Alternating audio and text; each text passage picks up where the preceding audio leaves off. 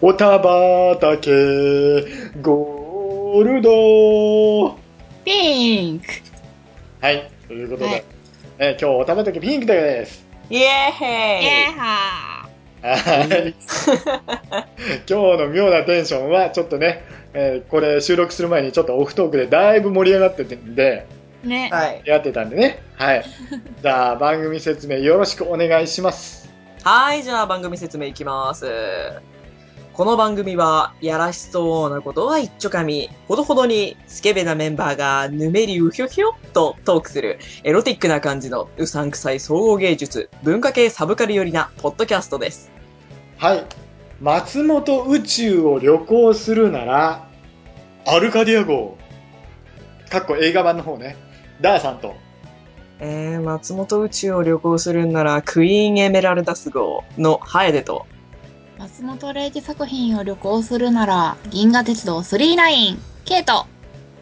松本零士作品を旅行するなら、銀河鉄道39、菜の花線分岐38、青木です。えっと、それはど、どこ行き菜の花製ですよね。菜の花線です。菜の花生。えっと、なんだ、それ覚えてないぞ。あの、菜の花製っていうお花畑全開の星があって、うん。そことトレーダー分岐点が往復してたんだっけ、そうです。ああ、トレーダー分岐点から行けるんだね、それ。そうそうそうそああ、なるほどな。だいぶ忘れてる。ということで、はい。じゃあ、今日のテーマ。宇宙の海は俺の海。女は男の帰る港。画業60周年の偉大な漫画家、松本零士先生のエロス。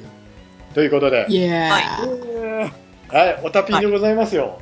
月、イピンエクですね、イエーイ。月1回のアダルト会なんですけども。やっイエたーやったはい、えーっと、ルール確認します。はい。はーいはい、下ネタトークは何かに置き換えて明るく語るっていうのが一応ルールね。おいです。はい。そして今日はもうね、そのテーマ、そのまんまズバリですよ。松本零士作品。はい。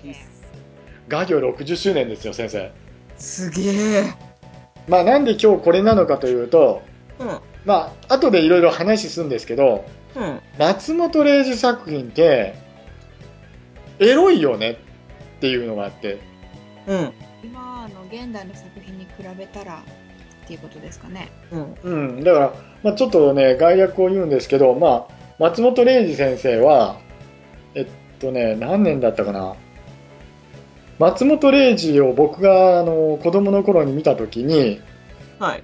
「セクサロイド」っていう作品だったんですよダーさんが見た時うん。うん。すごいボーカロイドみたいな。違いますね全然違います ねもうとにかく違います違ねうぞ。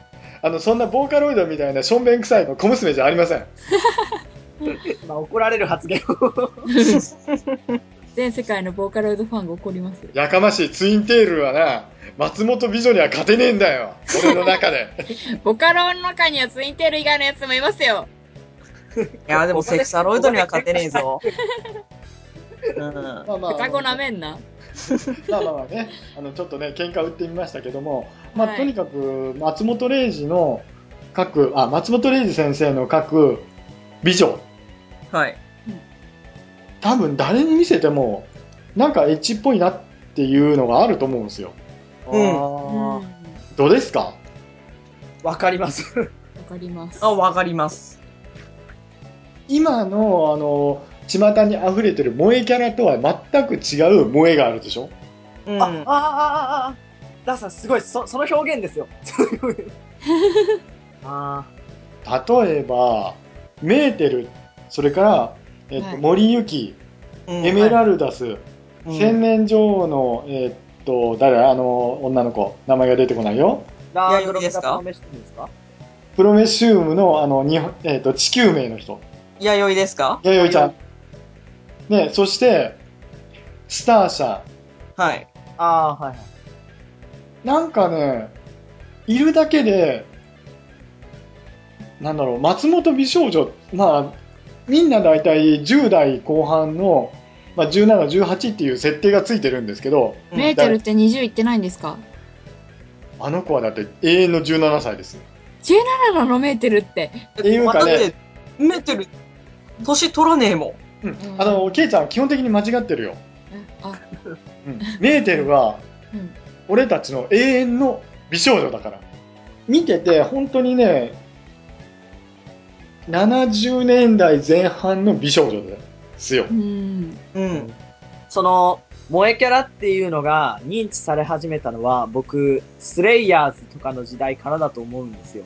まあ、90年代後半ね、なんとなくなんですけどね。うんあケの、ントそのの辺から、萌えキャラ、萌えキャラっていう、その、まあ、言い方は悪いですけど、その、なんですかね。ちょっと画風自体も革新的に変わった時、うん。まあ、技術の発展だと思うんですけど、絶対に。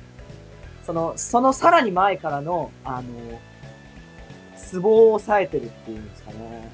まあ、ちょっとそれに異論を挟むんだけど青木君の論理にあの萌えキャラっていう形になると元祖はどこなのかっていうとダンさんはその前のうるせえやつら世代なんようんうんうんうん。あ、東秀夫じゃなくてですか東秀夫はロリキャラですあ、あれ、ひばりくんは、あれえひばりくん誰江口久志あれえっと何が聞きたい萌えキャラの原点ですよ。萌えキャラの原点で言うとそこはそれをずっと遡っていくとあの一番元祖は手塚治虫になっちゃうのねあもうそこまで戻らなくていいです。まあその今現在そのオタク界での萌えっていう形になるとやっぱその大体20年前後なんね、うん、でその前はどうだったのかっていうとやっぱ松本零士先生ですよ、うん。うん、深い。でこのね松本せい礼二先生が書いていた作品群って大体あの有名どころではなくて1970年代前半に書かれた頃の作品「ザ・コクピット」とかそれから「戦場漫画うん。うん。」あの辺りそれから「男を異論あ系列」うん、あのドクター・バンの頃ね大山翔太はい。わかるついてこれるはい全。然わかんない。何よりリスナーがついてこれない。うんあのすいません。あの多分ね僕たちうん僕たち3人、えっと1人ビギナーがいるんですけど、はあい。の松本零士大好きなんであ僕のはま収だ19です けど。収録するっていうあの時間に集まって1時間オフトークやってたんですよそれで話す内容全部言ってたんですよこれもったいない。実はこれね僕たち2回目なんですよ喋るのすいません。はい。それでも熱い。でも暑いですよ。で、まああのガンフロンティアの時のトチローとハーロックうん。でその美女、まあえっと名前が出てこないんだけどガンフロンティアの時の一人の女を二人で所有してるっていうこと。うんうんうんうんその世界ではその昔ね今現在あの女性っていうものをみんな立ててますけどじゃあ昔どうだったのかっていうと男の持ち物なんですよ女って。はいはいはい。ここら辺、あの、というか、ジェンダーの方にはちょっと、あの、何言ってんだって怒られるかもしれないですけど、時代がそうだったっていうことだけは認識しておいてほしいんです。うん。で、男って何っていうのをバンと出したときに、ケイちゃんどう答えるよ。男って何男は、男って何彼氏とか男ヒロイン。え、ヒロインは女あヒロイ性。ン死んでやった。ヒーロー、ヒーローだな。そう、つまり英雄なんですよね。うん。あの、戦争体験者の方々が書いていた作品って、大体男は好きな女ができたら、大体結ばれようとするじゃないですか、肉体的に。うんうんうん松本零士作品の根底に流れとんのなんやねんっていうところを紐解くと僕はこう見るんですけどすでに年齢が42なんでおっさんなんですけども食うことと女抱くことそして子供たちに子孫に何かを残すこと生きること全てが戦いなんだっていうところなんですよ。うん。うん。ゆえに今日オタピンでやるのはうん。子孫を残すとこおいちょっと待ってくれなんか、なんかすげえ今ぶっ飛んだぞ。それも生きているうちに入るんですけどもはい。大きいテーマでやりたいのは生きるってなんやねんってことなんや、うんだってとちろおるやんはいうんあの人鉄砲めちゃくちゃ下手なんですようん。禁断だからそうですねで何が強えって言ったら重力サーベルなんですようん。背がちっちゃいやん眼鏡しとるやうんん口でかいやうん。んでガニ股やんよもでも刀抜かしたら強いっていうやつ昔の武士なんかそうなんだっていうその松本先生の考え方なんだと思うんだけどうん。う、うん、ハーロックかっこええやんかっこいいですね。で最初出た時のハーロックって日本人とドイツ人のハーフやん日本人とドイツ人のハーフ、うん、うん。そしてもうこれあのちゃんとピンクなんで言いますけどはい一物が異様に歌まろやねん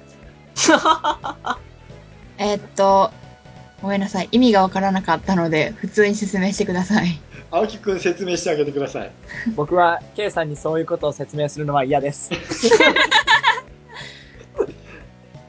分かる人だけ分かればいいやっていうところですねはういーんいやーか でほら知ってるじゃん来たもう、ああ、もうダメだ。えそそれで合ってるんですか合ってます合ってますはいはいわかりました失礼しましたあ大きいんですこの人はいハーロックくんはおおすげえで宇宙に出るとそんな設定はなくなるうん。大体そんなもんです。これあのガンフロンティアの頃ですね 何ミミニマムになるのそうそうあの大きさの話やめてくれない そろそろ離れて辛い そういう、そういう意味じゃねえ ぞ。あの、あ、あんな それ、あの、あれかいあの、ハーロックは、スモールライトを持っているのかいちょっと待ってちょっとだから大きさから離れろっつってあ、ちょっと、ちょ、ちょっとあの、いろいろおかしいだろ、ケイちゃん。な、なあ。あの自分で受けてあの真っ赤になるのやめてもらえませんか、 ケイさん。いいですかね。あの進めてよろしいですか。 反応されると思わなかった進めてよろしいですか。はい大丈夫です、はい、ということでざーっと行きましたけども、はいあのちょっと進めますけども、はい、あのハーロックのアルカディア号があるじゃないですか。はい。ちょっとね、なぜ前半でハーロックを押してくるかというと後半が待ってるからね。はいハーロックのちょっと設定を言いますけども、はい。西暦2977年。うん。女王ラフレシアに率いられた宇宙人マゾーンは侵略の意思表示であるペナントを打ち込むっていうところになるんですね地球に、うんもうそれで OK うん、これ大丈夫大丈夫大丈夫ですよ。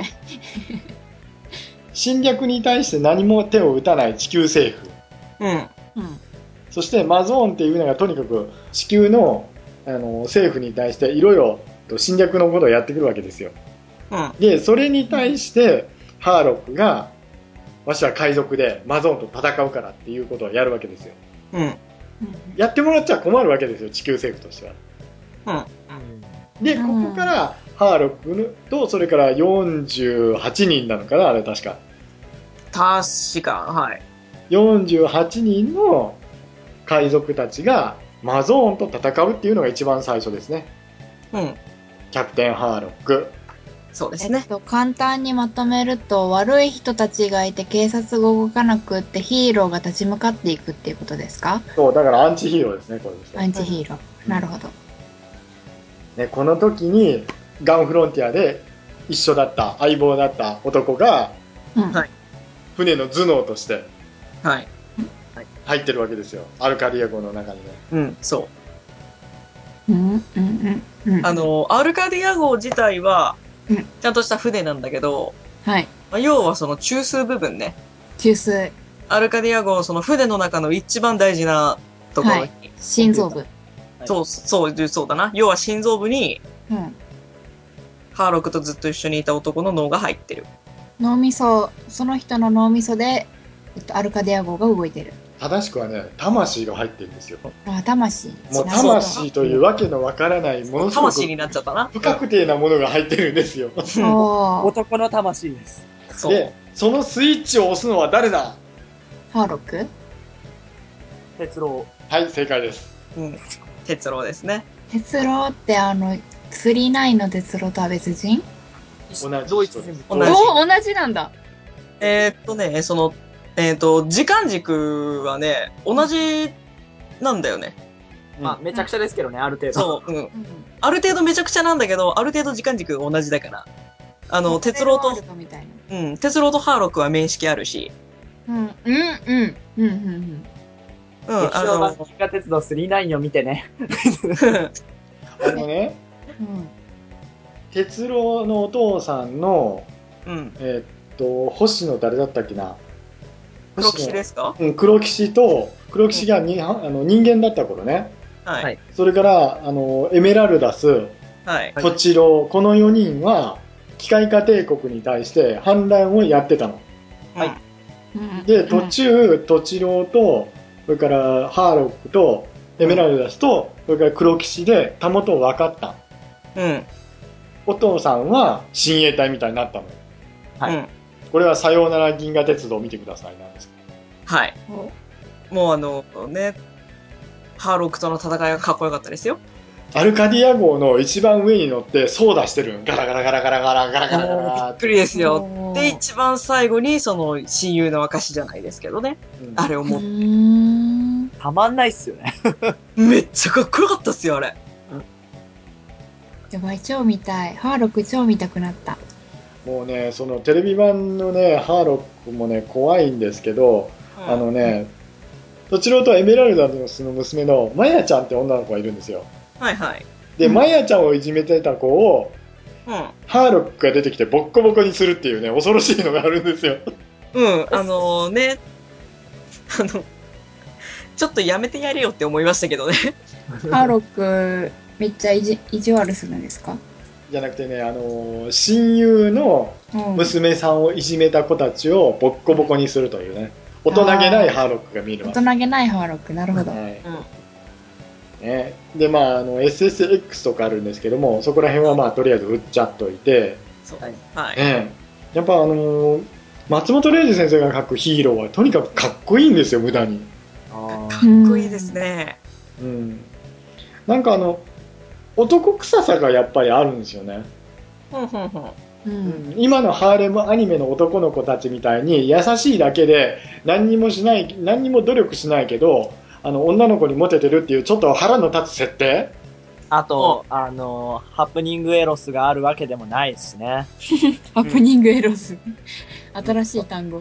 トラブルよろしくハプニングエロスですよう。んラッキースケベとね、ラはッい。キースケベ。うんそんなものが一切ない、はい女は抱くものですから確かに。漫画にはそう描かれていますよね。男と女っていうのが2人いてじゃあ何するって言ったらとりあえずやるみたいな感じですもんねうん。それがその松本作品では全て必然があるんですよね大体ううん。無の黒船クライシス3っていう作品があるんですよはい。これねあの今読んだらあの身につまされるようなことがいっぱい書いてあるんですよあの、原発が無効化されたりだとかうんそれから人材が盗まあの外国に盗まれたりだとかあの領空侵犯されても自衛隊がミサイル一つ撃てないとかほ今の日本を松本先生見て悔しいんじゃないかなと思ってうーん。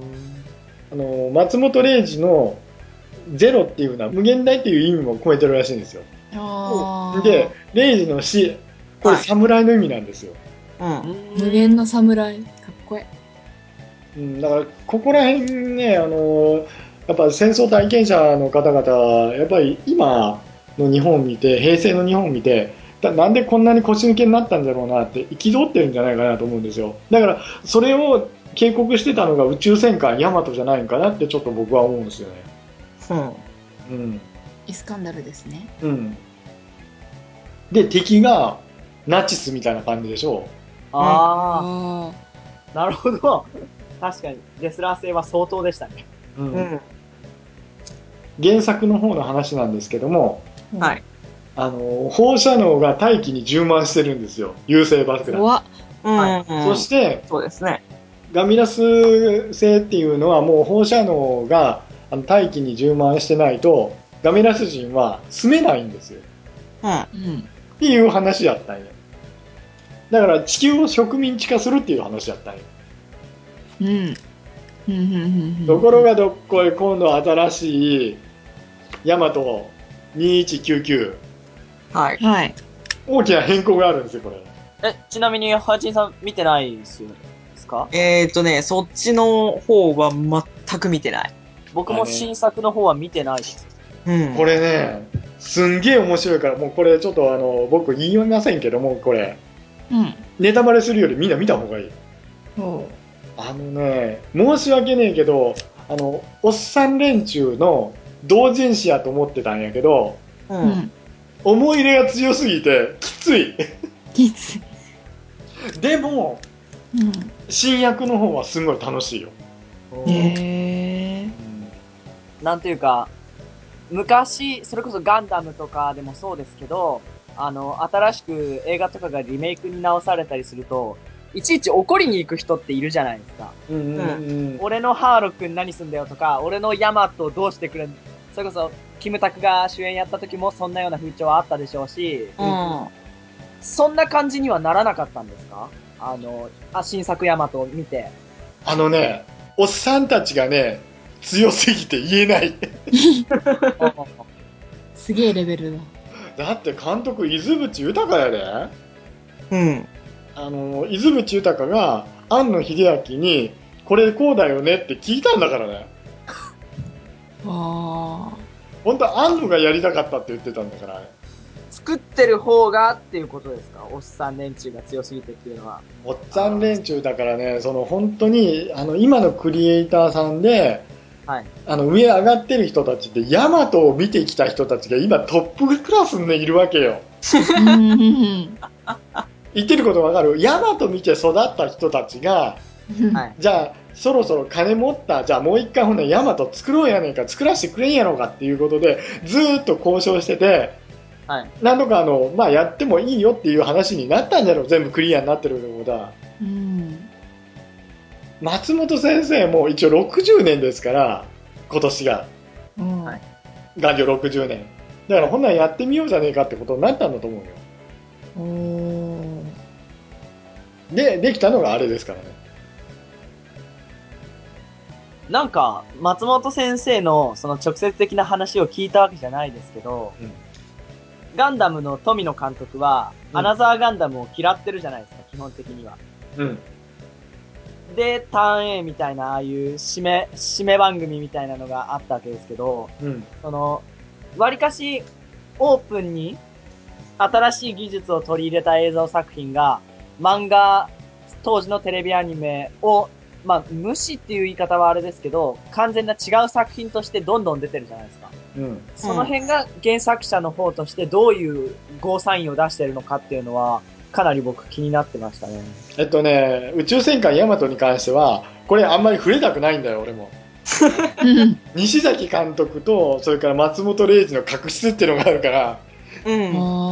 あでこれあの最終的にどうなったのか一応和解はしたのかどうかっていうのもわからないんだけどはい。あのキムタクの大和の時があるじゃないあ。は。はいいはいは多い。少再燃したんじゃねえのかなと思うそれかあのちゃんと絵は俺のだって言ってたから松本先生はうん。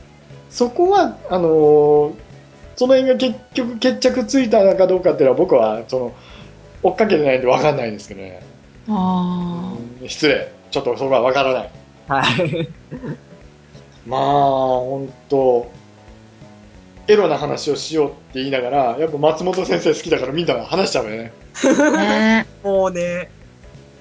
じゃあ僕話戻して僕のちょっと、あの、松本零士の魅力に関して、あの、僕の思うところを。はいもうもうぜひぜひ。ぜひぜぜひひ まあ好きなキャラクターですよね。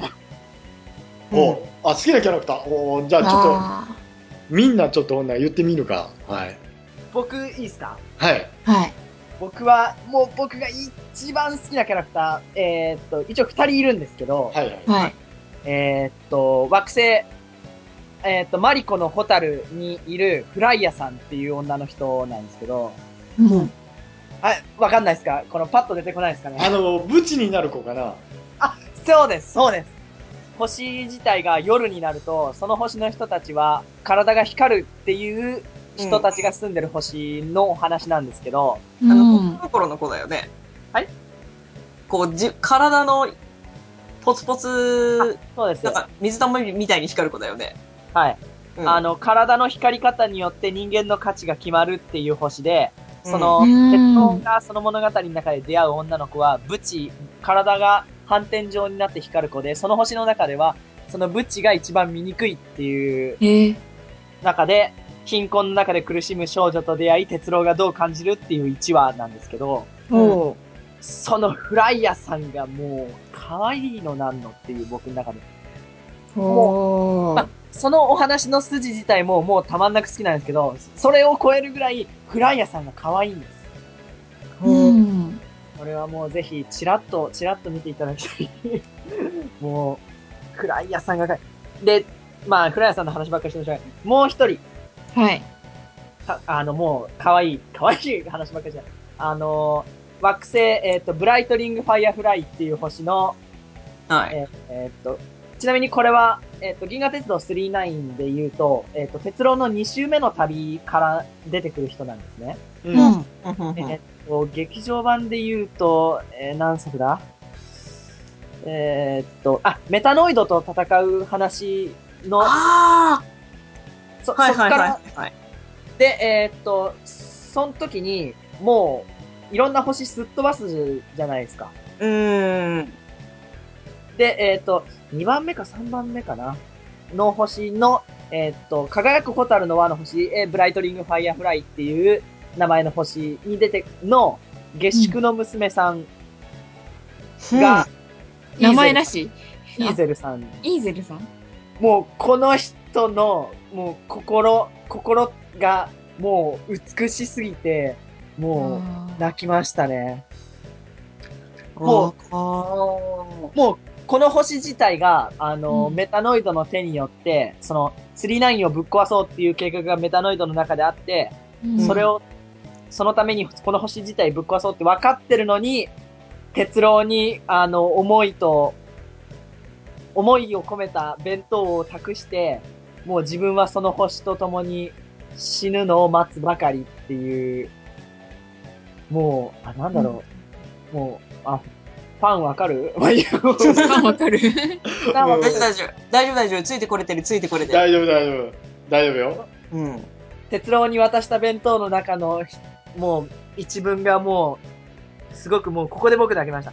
あの、あの人のためにも食べてあげなさいって言って、うん胸が疲れて食べれない鉄郎が、う弁わー当は開けた時に、あなたの未来が素晴らしいものでありますように、弁当にそう書いてあって、もう、鉄郎がこの作品の中で泣いてるけど、た、もう、鉄郎以上に、もう、な、泣けるというか、なんていうか、画面の前で自分が泣いてるもう泣いてますね、もう。もうだからその日本人でじあの松本零士作品を読んで泣けないやつは日本人じゃね最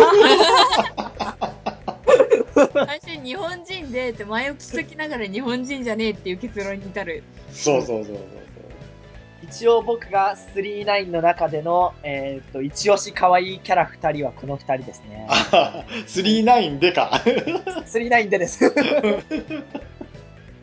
あやちんはえー好きなキャラクター。キャラクターね。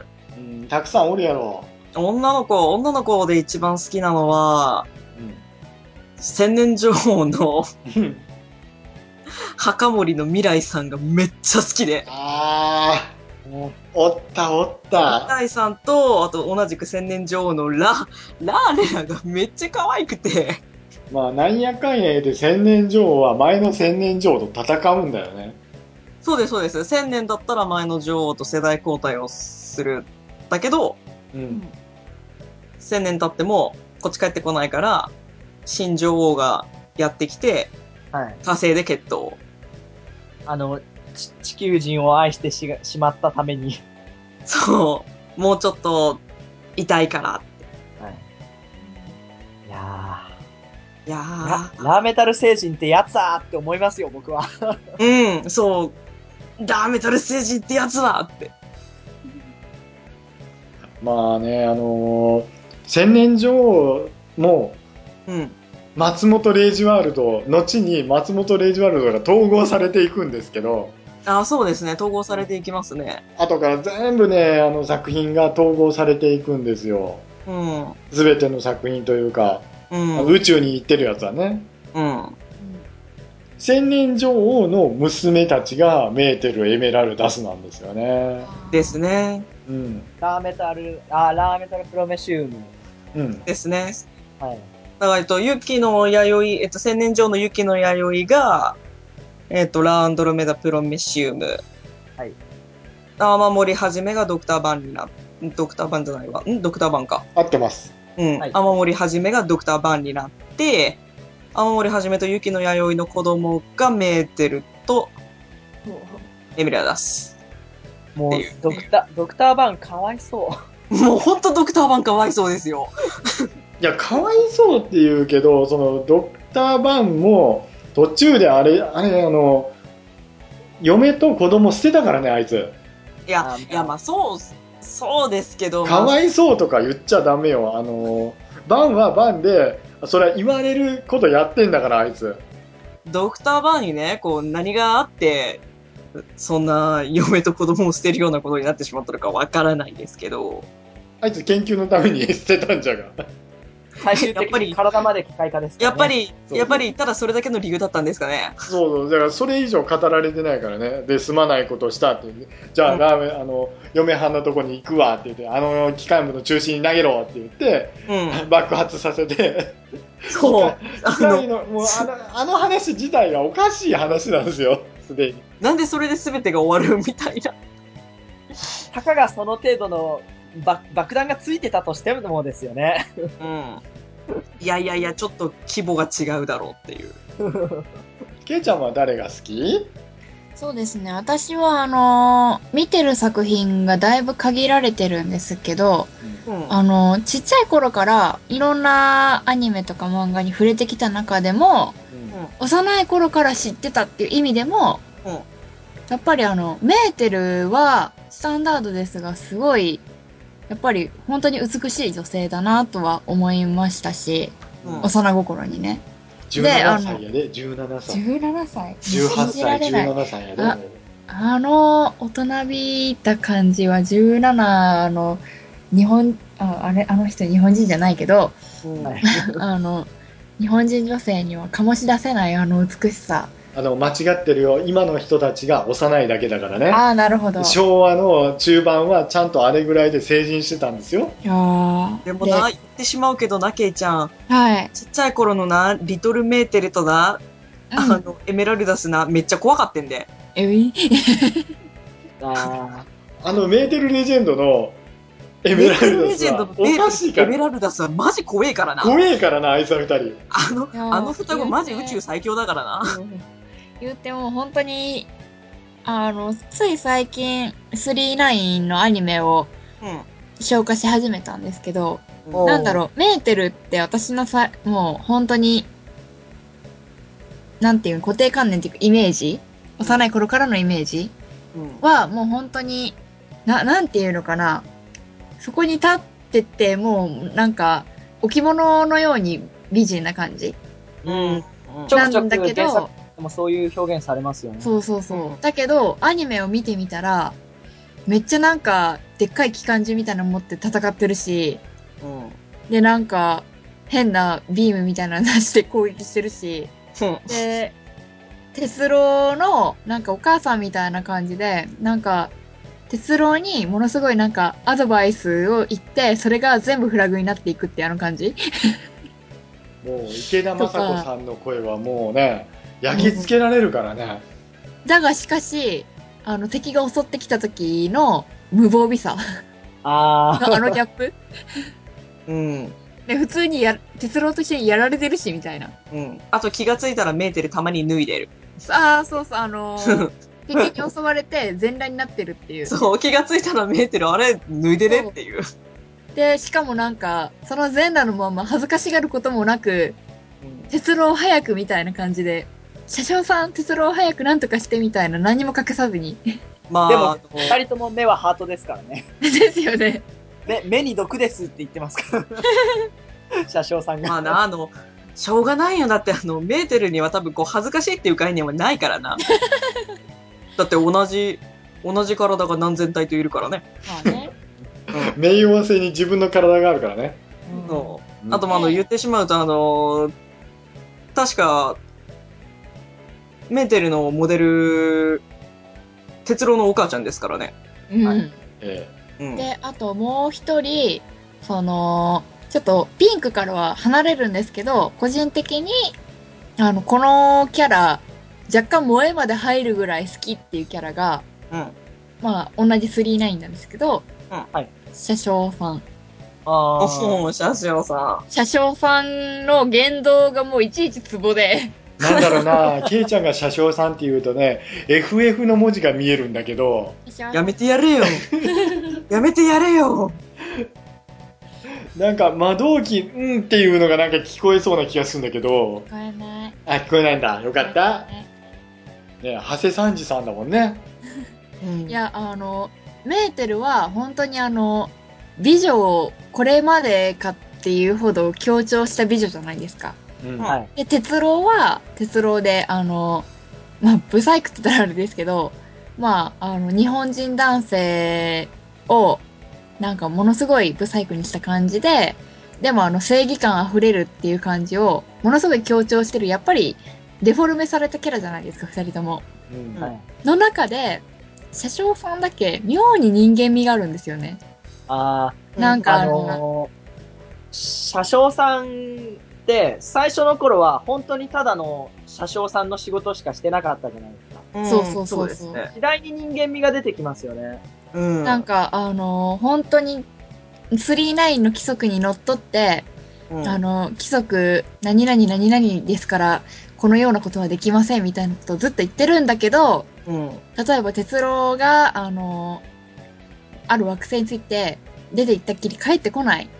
で、銀河鉄道の39の規則にのっとって、パスがない人は、あの、乗車できませんとか、もう出発時間は、もう、原則ですみたいな感じで言ってるのに、なんか、哲郎が走って帰ってくるときに、頑張れ頑張れって応援したり、あそう。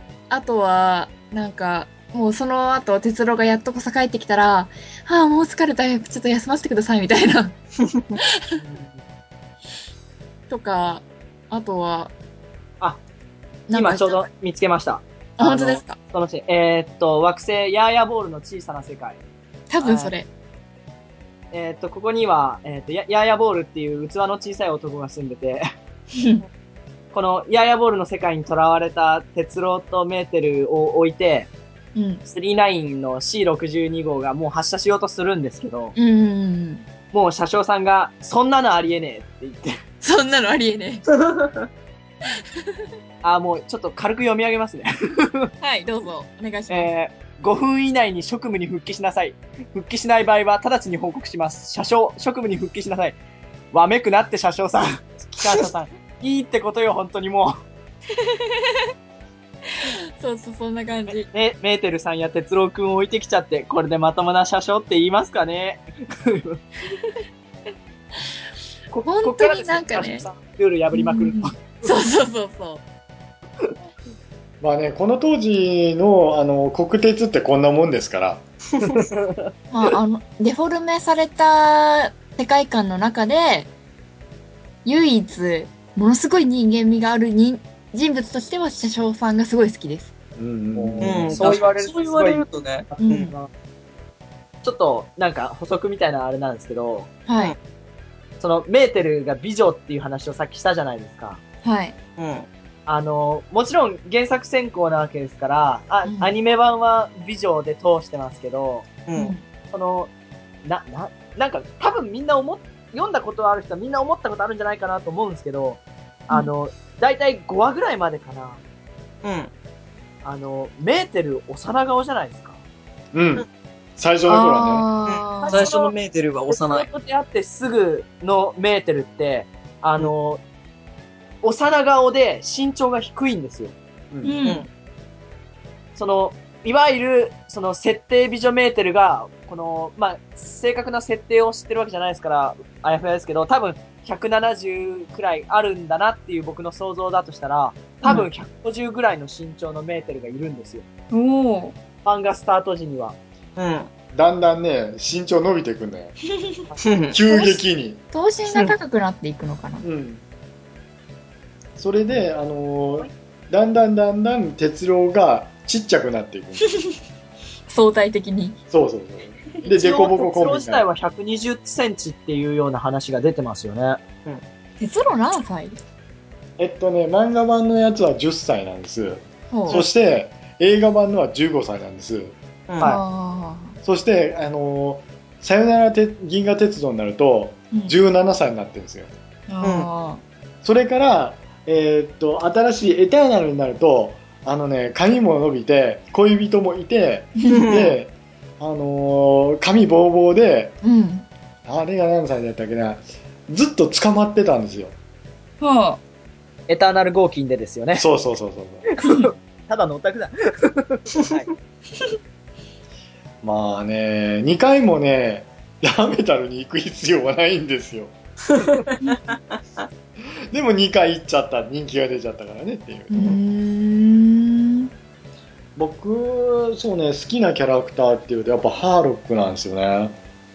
あハあ、ハーーロロッッククもはかっこいいですね。。うん、見た目はかっこいいと思うけど私見てないからよくわかんないはいい、いいですかはい前半はもうみんな大好き松本零士作品さあ後半はダーさんの心の叫びを聞かせてやるぜあ